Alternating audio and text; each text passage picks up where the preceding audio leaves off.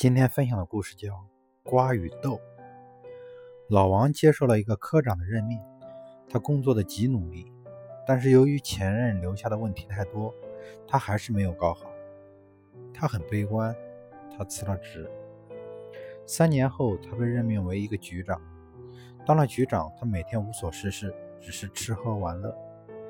但是由于这里的基础比较好，又加上他不问公务。使手下人的积极性大为发扬，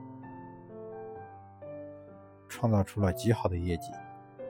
老王想，种豆得豆，种瓜得瓜，那豆和瓜不一定是你自己种的。聪明的上司懂得让一个人做十个人的事。